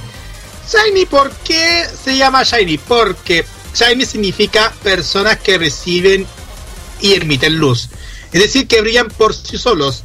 Es la palabra Shiny, Shine brillante y 2E al final para dar este significado de personas que reciben y emanan luz. Esta banda se hizo en Corea del res- tiene su origen en Corea del Sur. Integrantes son cinco chicos, Oneu, que es el líder y vocalista y bailarín, Won Jung, vocalista y bailarín, Kei, vocalista, rapero y bailarín, Minho, también vocalista, rapero y bailarín, y Taimei, Taimin, que es un magnae, vocalista y bailarín. Se hicieron su debut en, Corea el 25 de mayo del año 2008 y en Japón el 22 de junio del 2011. Eh, Shiny se mantuvo en secreto hasta el 18 de mayo del 2008 cuando la introducción del nuevo grupo surgido en diversos artículos en internet. Sin embargo, algunos miembros de la banda ya habían hecho pequeñas apariciones sin alertar a los medios de comunicación sobre un nuevo grupo. Won Jun prestó su voz en, un dueto con Shang Ling Jin en Wrongly Given Love, al que fue grabado en el primer álbum chino de Shang Li Jin. Minho apareció en Sam Bike, un desfile de modas en marzo del 2008. Y 22 de mayo del, del 2008, Shiny debutó con el video musical de Replay, su primer mini álbum que salió a la venta el 23 de mayo del 2008, descritos como una banda contemporánea integrada por cinco adolescentes cuyas edades iban desde los 15 a 19 años de edad en sus comienzos. Y el 25 de mayo hicieron su debut oficial en Inkigayo, de, un programa de la SBS. El mini álbum quedó en el décimo lugar de las listas de música de Corea y alcanzó el puesto 8, vendiendo 17.957 copias en el primer semestre del 2008. Ah, a eso ya entendí bastante de, de, de Shiny. Y sobre todo que, mm, que hay que mm, aclarar que, que dicha banda se había, cono- se había conocido bastante en varios lugares en, en, en todo lo que es Corea del Sur. Y justamente cuando estoy dando que en Japón se hizo su debut en el primero de enero del 2011, se realizó un concierto en el Olympic Gymnastic Arenas, Arena en, en Seúl, como parte de su gira Shiny World. El concierto continuó en Taipei, Nanjing y Singapur, Nagoya y Osaka a lo largo del 2011. Y durante ese mismo mes, el grupo participó en la SM Town Live 10 World Tour en Yoyogi National Gymnasium en Tokio, que también continuó en dos conciertos en París, en el Zenith de París, tres conciertos en Tokio, en el Tokyo Dome y en el Madison Square Garden en Nueva York. Ya el 22 de junio del 2011 se hizo la versión japonesa de Replay, que fue que, tuvo en venta más de 91 mil copias en la primera semana, que fue certificada Gold por React por vender más de 100 mil copias. Esto es, podemos decir, un vistazo de, de Shiny en su paso por Japón. Por el momento. Esto debemos decir que solamente fue a través de plataformas virtuales la mayor cantidad de, eh, de temas bajados de este grupo. También hace referencia a que el, en su material de trabajo incluyen en su video de eh, de mentalidad muy sana, eh, comparten ciertos comerciales como de deporte, eh, transmiten vida sana, son muy activos dentro de todo. Exacto. Fíjense, eh, Una de las pequeñas características que expresan estos muchachos es a través del baile, que se desenvuelven muy bien ya que todos practican esta, este tipo de danza, que es la danza moderna, y practican algunos deportes, como por ejemplo béisbol. Ajá, entiendo. Fíjense en algo, vamos a pasar por vamos a pasar por el año 2014, donde se hizo su primera gira mundial. El 1 de enero del año 2014, SM Entertainment anunció que va a cabo su tercer concierto en solitario en Corea en marzo, nombrado Shiny World 3.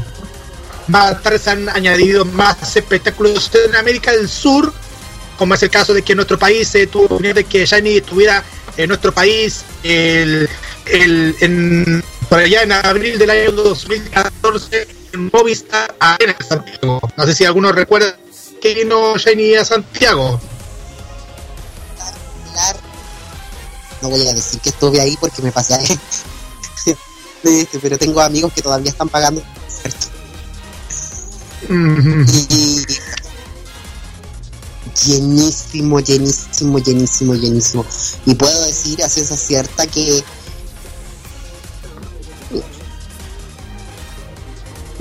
Bueno, ay, ya. Yo, Claudio. Ay, ay, ay. Bueno. Eh, no, pero podemos Carlos. decir que la que mm, digamos, la banda se que, que, que el concepto se pudo lograr eh, bien bien en Santiago y más encima que había muchísimos fans en del K-pop que tuvieron de conocer a sus ídolos. Puede que sea cero. Bueno, vamos a, saltar a meternos más ahora al tema de su, tercer sencillo en japonés, Because of You, en el año 2016. Porque el 5 de abril se informó que Shanice lanzaría su décimo tercer sencillo japonés, Because of You. Ese mismo día lanzó la primera imagen promocional del sencillo y el 18 de mayo se lanzó el, el décimo tercer sencillo de Shiny, que después de esto se hizo una quinta gira por Asia el 17 de julio con Shiny Wall 5 para el mes de septiembre. Su quinto álbum completo que se llama One of One se lanzó el 19 de, septiembre. Bueno, se realizó durante. Se anunció el 19 de septiembre que va a realizar un nuevo álbum en su regreso a partir del mes de octubre. Lo que más podemos decir que el 27 de septiembre se lanzó su agenda para su regreso, confirmando que Shiny regresaría para el 5 de octubre de ese mismo año con el quinto álbum completo titulado One of One. Es un quinto álbum, es, eh, se dice, ah, hizo un álbum re- repackage, repackage porque se reportó que se hizo este álbum el 28 de octubre y el 10 de noviembre. SM Entertainment reportó que su quinto álbum repackage se titularía One of One and One, no One of One, and One and One. Y se añadirán cinco canciones al álbum que se hizo, se lanzó el 15 de noviembre. De la cual pasamos finalmente a lo que sería su décimo cuarto sencillo Winter Wonderland.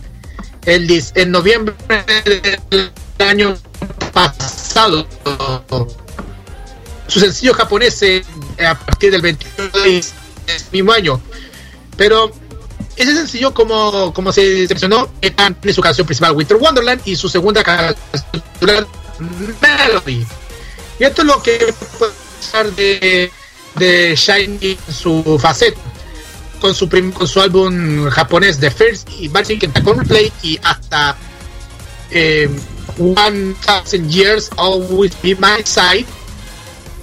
Además de su discografía podemos decir que esta es una, una de las bandas muy conocidas últimamente y todo- sobre todo que uno de los temas que se llama que uno, uno de los temas que se hizo conocido en nuestro país por el- como el caso de Stand By Me que es el tema para el drama Voice Over Flowers fue parte de la banda Shani fue parte de la banda sonora de, de, de dicho drama Dorama que fue muy popular acá en Chile. ¿eh? Exacto. Sí, recordemos, el año cuándo- 2012, Otra vez. Cable y después pasó a la a canales nacionales y se fue transmitidos por dos canales nacionales. Sí, por, Excel, por Excel cable y en Mega en abierta. Y eso más encima que en el Mega le dio buena sintonía, ¿sabes? Una vez le explicamos una vez con Roberto en, varios programas anteriores que este que el drama le ganó hasta el SQP. Ya me acuerdo lo que. Pero bueno, este es todo lo que mm, podemos mencionar de Shiny por el momento. Eh, que esta es la banda que, que lo está batiendo bastante en todo el mundo. Con cinco integrantes, tiene un que se llama Swallows, que es Shiny Wall.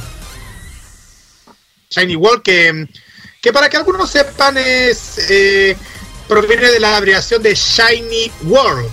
Por eso. Swallow. Swallow. En fin. Comentarios. A ver. A ver, si no me equivoco, el- el- el- de- del hecho de que haya a Chile. Ajá. Diga, escucha. no, lo que pasa es que te escuchaste un poquito pixelado, de Claudio. Te escuchaste un poquito pixelado, no sé si puedes repetir lo último que dijiste. Ah, ah, perdón, perdón. No, no, no, no, no, no te estaba dando el pase, Ro. Ya, no, lo que pasa es que Ah, yo me acordé que tení, tengo en el computador viejo unos unos discos precisamente de la banda sonora de Boy Super Flower porque me mi familia acá tanto mi prima como mi hermana me pidieron que bajara la música y la banda sonora de, de este drama para un poquito para medir el gran éxito que tuvo acá en Chile. De hecho mi familia eh, el- se puede reflejar ese éxito. Y me pidieron bajar la música.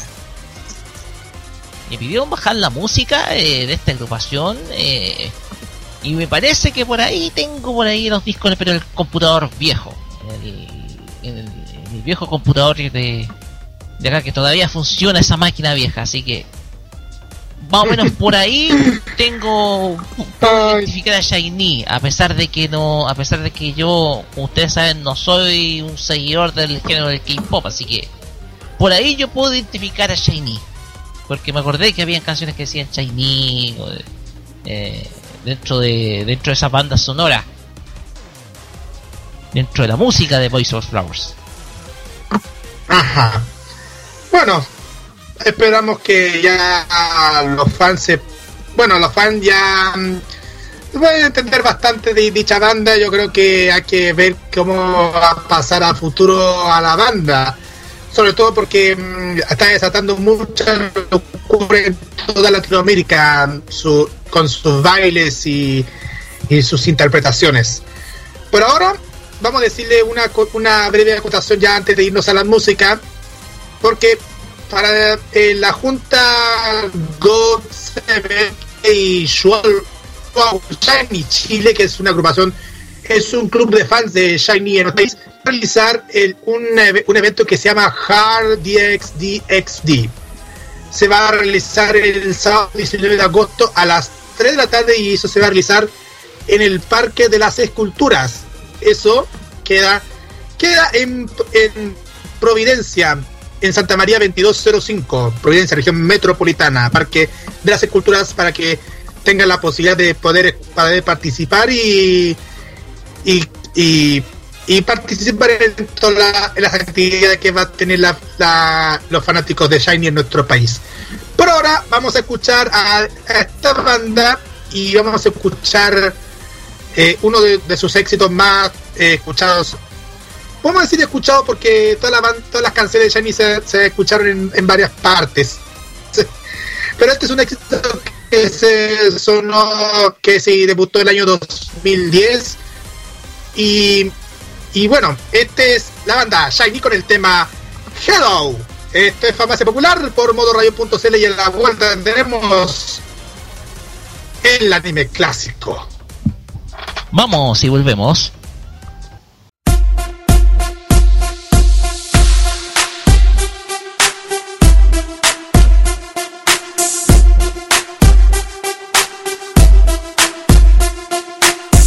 이럴 때를 보면 나 어리기는 한가 봐 눈앞에 두고 도 어찌할 줄 몰라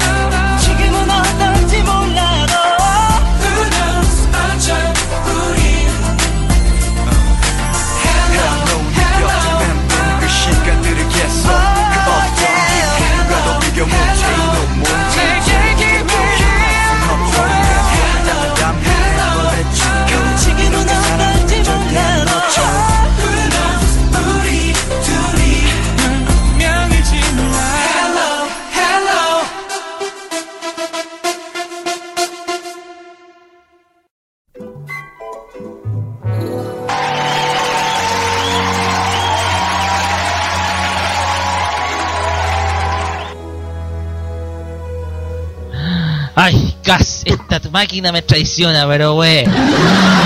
Continuamos acá en Farmacia Popular Ay, ay, ay. con la sección del anime clásico. El recuerdo de esta semana a cargo de quien les habla Roque Espinosa para el para nuestro programa del día de hoy, eh, sábado 12 de agosto.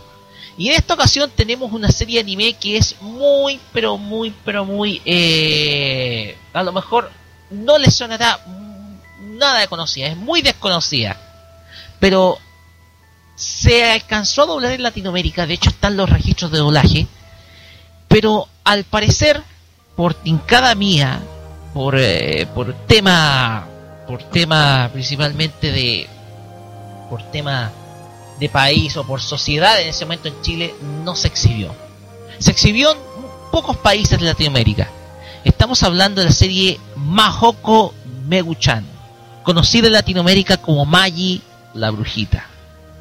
Una historia, un majo shojo, tan lleno de, de elementos cómicos, que fue producida en 1974 por la productora Toy Animation. O sea, es una serie de Toy. Es una manga, está basado, la serie está basada en un manga creado por Akio Narita y Tomo Inoue, hecho en el año 1974 y contó con un total de 72 episodios producidos por el afamado estudio. Maggie, la brujita, trata la historia de Megu. Bueno, en japonés se llama Megu, que es una bruja adolescente que llega al mundo de los humanos y que está tratando de hacer el ejercicio de poder alcanzar el trono del mundo de las brujas. Sin embargo, como requisito, se le pide que tenga relaciones cercanas con los seres humanos en el mundo de los humanos. Y cuando es enviada a la Tierra, su presencia no pasa para nada desapercibida. Megu es una chica bastante atractiva. Se, se gana principalmente la admiración de muchos, pero muchas de las personas que están en el barrio donde ella vive. Y a la vez es bastante coqueta dentro de este mundo. Megu también tiene que lidiar principalmente con una malvada bruja negra. Les digo de inmediato, estamos hablando de... si es que la maquinola no me falla. No, de ahí se los doy. Pero el entorno de Megu está lleno de personajes. En primer lugar están Ravi y Apo, que son los hijos de Mane- Mami Kansai, que son principalmente traviesos y bromistas con Megu. Incluso, ¿saben lo que les hacen? Les levantan, siempre buscan levantarle la falda a la hermosa Megu. Esto es un elemento clave dentro de la serie, producto de que eh, se pueden ver escenas muy, pero muy pícaras para la época, principalmente me- a Megu mostrando en algunos pasajes las bragas, los calzones, por no decirlo. Y tal vez ese elemento puede ser el determinante de por qué la serie no se exhibió en Chile. ¿Por qué? Principalmente por la picardía de esos aspectos que a lo mejor no podían ser muy correctos para los niños de ese momento, pero bien. Eh, otro personaje es Mami Kansaki, quien hace de la madre adoptiva de Megu, pero ella también es una bruja, así que también entra en acción dentro de toda esta historia. Otra, otra persona, otro personaje que existe es, eh, es Non, quien es la compañera de clase de Megu en el mundo de los humanos. Es una bruja de pelo azul con gran poder de magia.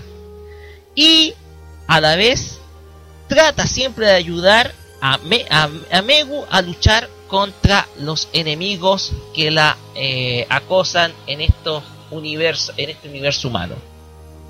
Y otro eh, otro de los personajes que están insertos en ese mundo es Cho.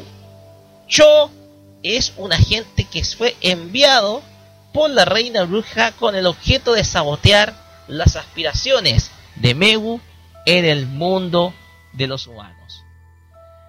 La serie tiene un montón de elementos cómicos, pícaros, elementos que también pueden ser eh, bastante, ¿por qué no decir, eh, políticamente incorrectos para la época, una década de los 70 que puede ser muy pero muy conservadora. Y a la vez es una serie que es muy pero se ve muy muy entretenida. Tal como lo mencioné, la serie se exhibió en muy pocos países del continente ame- americano, en América Latina. Si mal no me Sí, equivoco, uno de esos países fue Argentina, país en donde se dobló la serie a cargo del estudio Tecnofilm. Si no me equivoco, Carlos es el mismo que dobló la serie eh, Candy Candy. Eh, puede que digamos que sí. Y justamente, justamente podemos decir que ahí estuvo un cast de actores de doblaje que mm, podemos detallar a, Ricardo Lani, a Beatriz El, Spelcini, Iris Morenza y Inés Mariscal, Jorge Nicolini y por este último una de las más emblemáticas de todo doblaje latinoamericano en la Argentina que es Cecilia Gispert. La inolvidable Candy Candy. Así es. Exacto.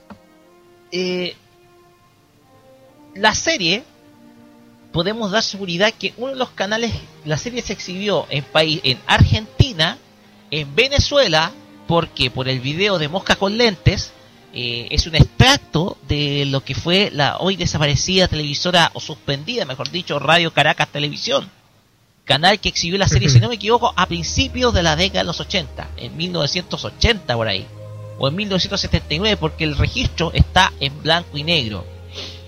Y de lo único, y precisamente de ello, ah, podemos decir de que los únicos registros latinos que están de la serie están en reserva de algunos pocos coleccionistas. No se conoce, no se sabe si la serie, la serie entera de 72 capítulos se dobló. Pero hay en manos de algunos coleccionistas algunos episodios doblados, los cuales son posibles de ver. Y con el permiso de aquí de nuestra de nuestra de nuestra audiencia, vamos a escuchar eh, vamos a escuchar uno de la- una muestra de uno de los capítulos de precisamente esta serie. un capítulo con el doblaje, preciso, el mencionado doblaje argentino visto en la década del 70. A continuación pasamos a escuchar un registro que a estas alturas yo puedo decir ya es histórico. Pongan mucha, pero mucha atención. Carlos y Claudio, si es que están ahí, por favor pongan mucha atención. Ya. Hoy presentamos Adiós, señor fantasma. No es una nube, es mi truco favorito para esconderme. Esta noche espiaré a Maggie y la juzgaré.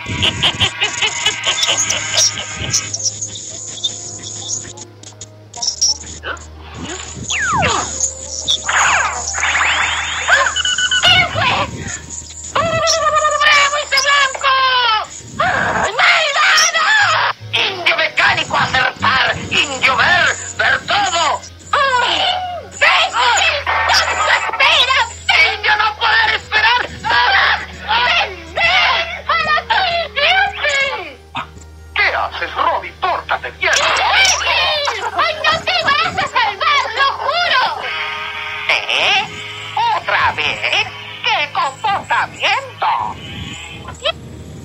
Lo que estábamos escuchando es la escena en donde uno de los personajes le lanza una flecha a Megu y le levanta la falda.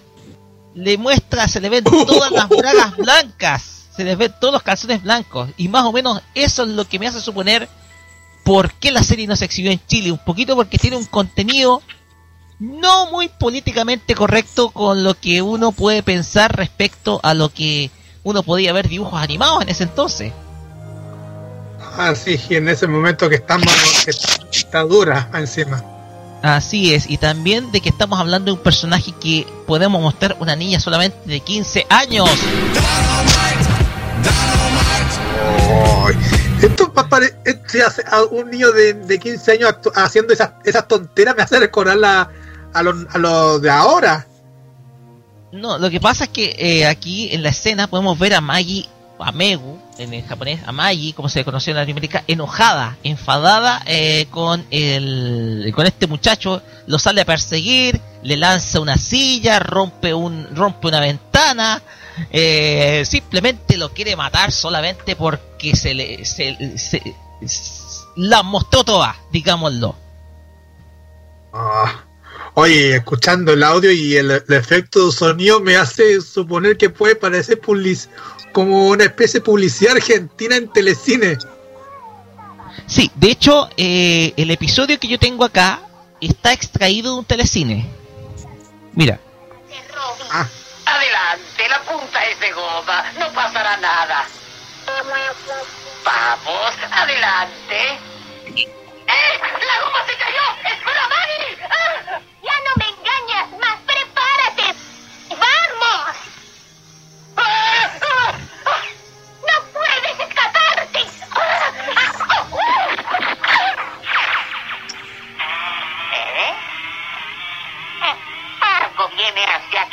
será?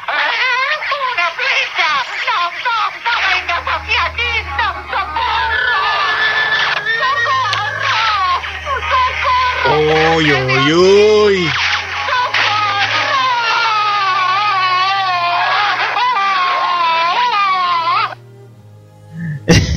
eso es en parte lo que se puede mostrar de, de Megu, Megu o Maggie la brujita o Megu-chan. Eh, esto, eh, bueno, darle los créditos a Arturo Dukevitz, quien me, me facilitó el, la descarga de estos episodios, que son poquísimos los que tiene, y en donde se puede ver el registro de que esta serie pasó por nuestro continente.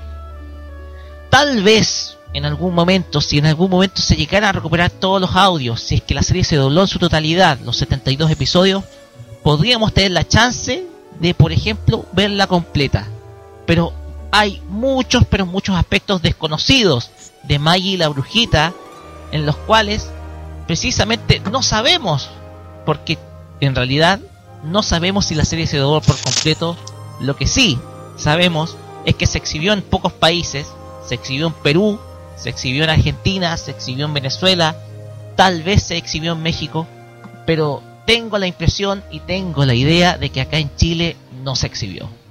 De todas maneras, eh, yo voy a compartir estos episodios, voy a ver la posibilidad de compartir estos episodios con ustedes, con la gente acá del panel, con Carlos y con, eh, con Claudio, para que ustedes puedan conocer más en profundidad la historia de Maggie y la brujita. Sobre todo, voy a, voy a tratar de subir este capítulo para que ustedes puedan eh, verla y conocerla.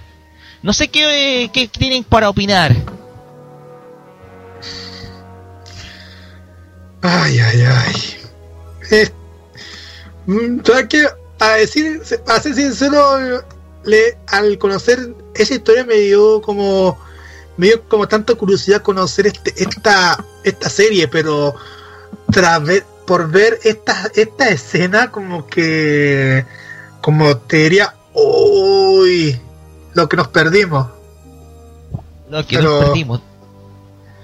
Pero bien, eh, no solamente de Echi se vive, sino también hay una historia. Hay una historia detrás, una historia de Megu relacionándose con los seres humanos. Es similar a lo que conocimos en un anime clásico que hablamos anteriormente, que es... Eh, eh, eh, ¿Cómo se llama esta serie? Ya se me olvidó. ¡Ah! Ya se me olvidó la serie. Eh, A ver, déjame ver cuánto anime hablamos. Eh, hablamos eh, de Tom, Tom Sawyer. Mm, No, no es Tom Sawyer. Es una serie casi de la misma época, del año 1980. Si no me equivoco, la serie es eh, La Label, la niña mágica. Ahí está.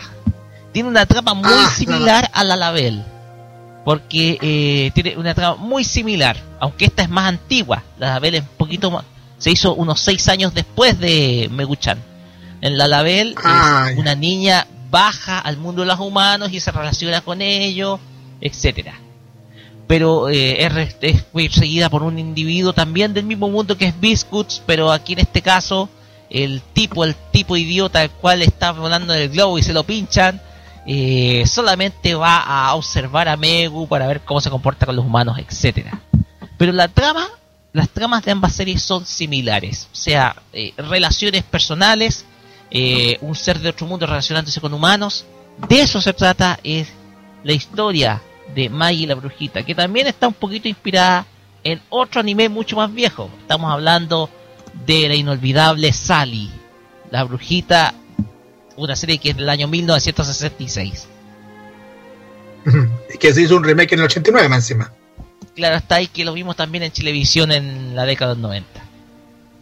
Y la canción es pegajosa, ¿eh? Sally, Sally. Sí. Sally. Sí, y sí, más encima la escuchamos, la escuchamos en una ocasión en Lo Imbatible. La Sí, escuchamos mano, en una equivocamos, ocasión. sí.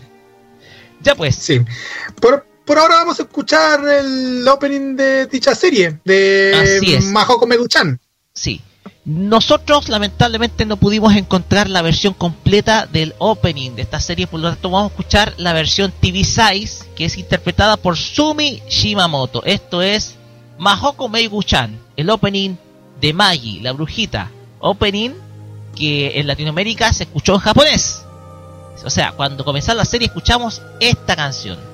Estás en Farmacia Popular, vamos, volvemos para el cierre de nuestro programa.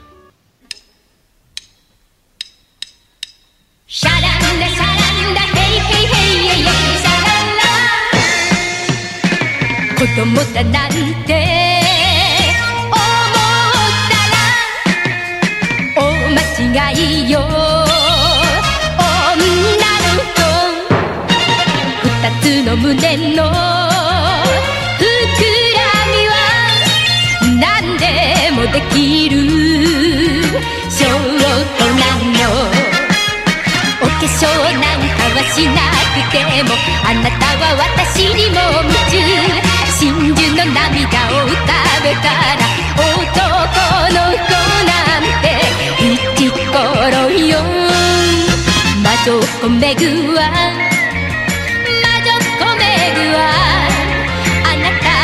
心に忍び込むお化粧なんかはしなくてもあなたは私にも夢中。真珠の涙を浮かべたら男の子なんて一頃よ。魔女っ子めぐわ魔女っ子めぐわ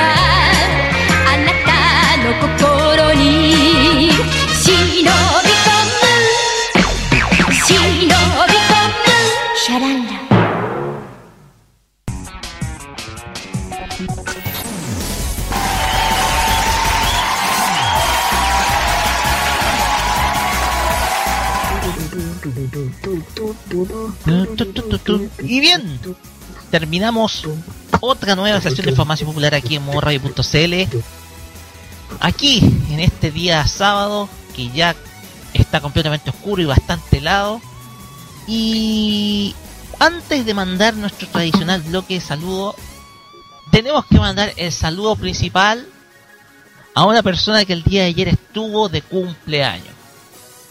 Estamos haciendo referencia, adivina a quién, Carlos.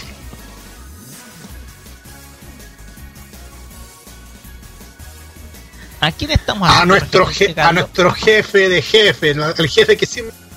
Al jefe que no siempre no, mm, no, A veces se pone a. Bueno, el jefe que siempre va a cualquier evento para a, hacer los programas, para hacer tantas cosas. Bueno, en fin, a Pedro Galleguillo, nuestro jefe, al jefe. Jefe- ¿Ah? Se escucha ¿Perdón? un poquito imperfecto, No, Claudio. nada, nada. Nada, nada. Ah, Ya. bueno, en fin. Ah, Pedro Galleguillos, Pedro Galleguillo, nuestro jefe de jefazo, feliz cumpleaños de parte de todos nosotros que trabajamos en esta emisora. Así es, un gran saludo para ti, eh, jefazo Pedro. Un gran saludo y un feliz, pero muy feliz cumpleaños. eh, y que lo pase súper bien, ¿no? pa? Bueno, ayer lo, eh, eh, ayer lo pasó, pero chancho, chancho. No, antes de ayer lo pasó chancho. Hablamos del día jueves, donde estuvo en el lanzamiento, estuvo en el, en el show de CQC. Sí, estuvo eh, en el dicho show, en el show de CQC para una para la empresa Una empresa de telefonía. una empresa de teléfonos móviles. Igual lo pasó. Ajá, pero lo pasó bastante bien. eh, ahí sacó varias fotos, sacó varias cosillas para, para mostrar a todo el público en nuestras redes sociales. Pero bueno, eso es cosa de, él. Y saludos especiales a, a Cristian Parra, Cáceres, a Martín Fischer, a, a Daniela Alejandra López, a Frank Cáceres, a Lu Vargas y también a Mau Villarroel, que, bueno, ustedes saben que ya le damos eh, también saludo también a Mau Villarroel, que ya, como ustedes saben, el doblaje, no, la nueva temporada de Detective Conan ya se está exhibiendo, y sobre todo con el tema Mi Destino por Salomé Angeli, que también le mandamos un saludo especial para ella. Sí, oye, Mau está con mucho, pero mucho trabajo. De hecho, le, le recomendé autoexplótese. Autoexplótese trabajando ahí. No, no, un gran saludo, Mau. Sigue trabajando, está haciendo un gran trabajo con la idea, con el doblaje de Detec- Detective Conan. Así que ponle para adelante nomás, eh, Mau.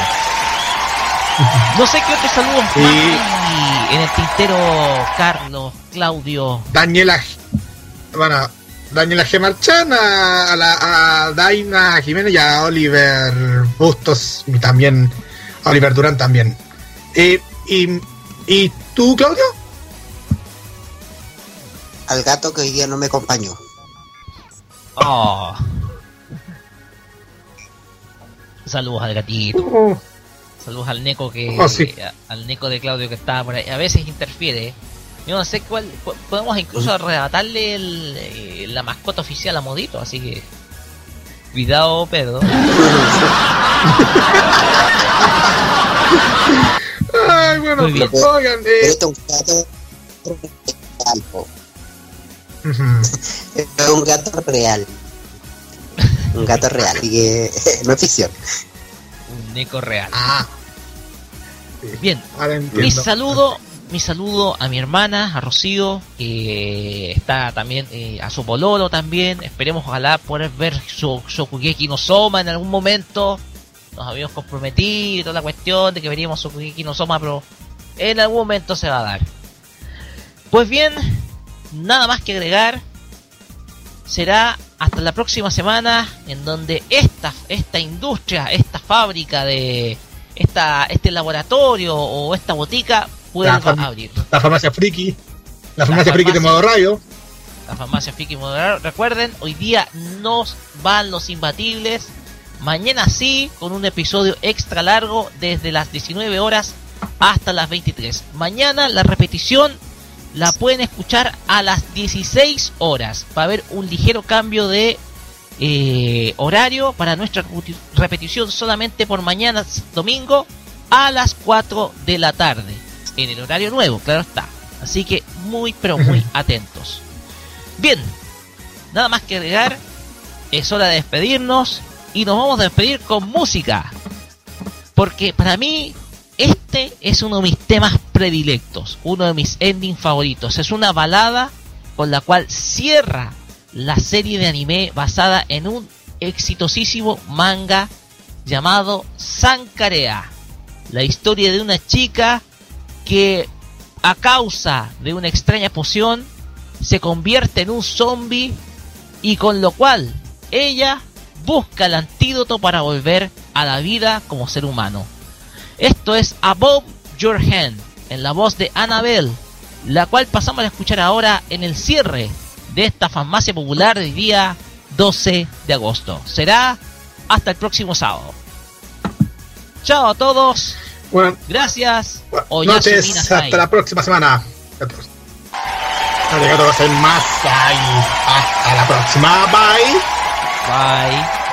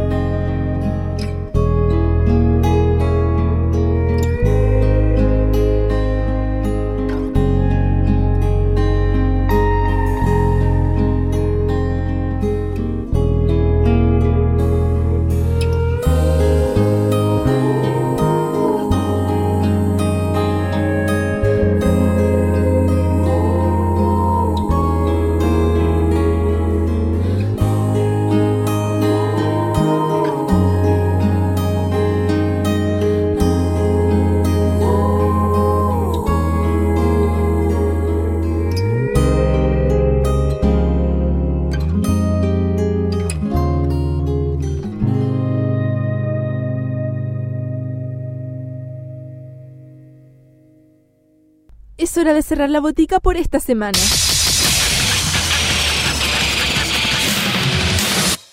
La invitación es para el próximo sábado para que recibas la dosis adecuada de anime, manga y música del otro lado del Pacífico. Deja de atender la farmacia popular en modo radio. Las opiniones emitidas en este programa son de exclusiva responsabilidad de quienes las emiten y no representan necesariamente el pensamiento de modoradio.cl.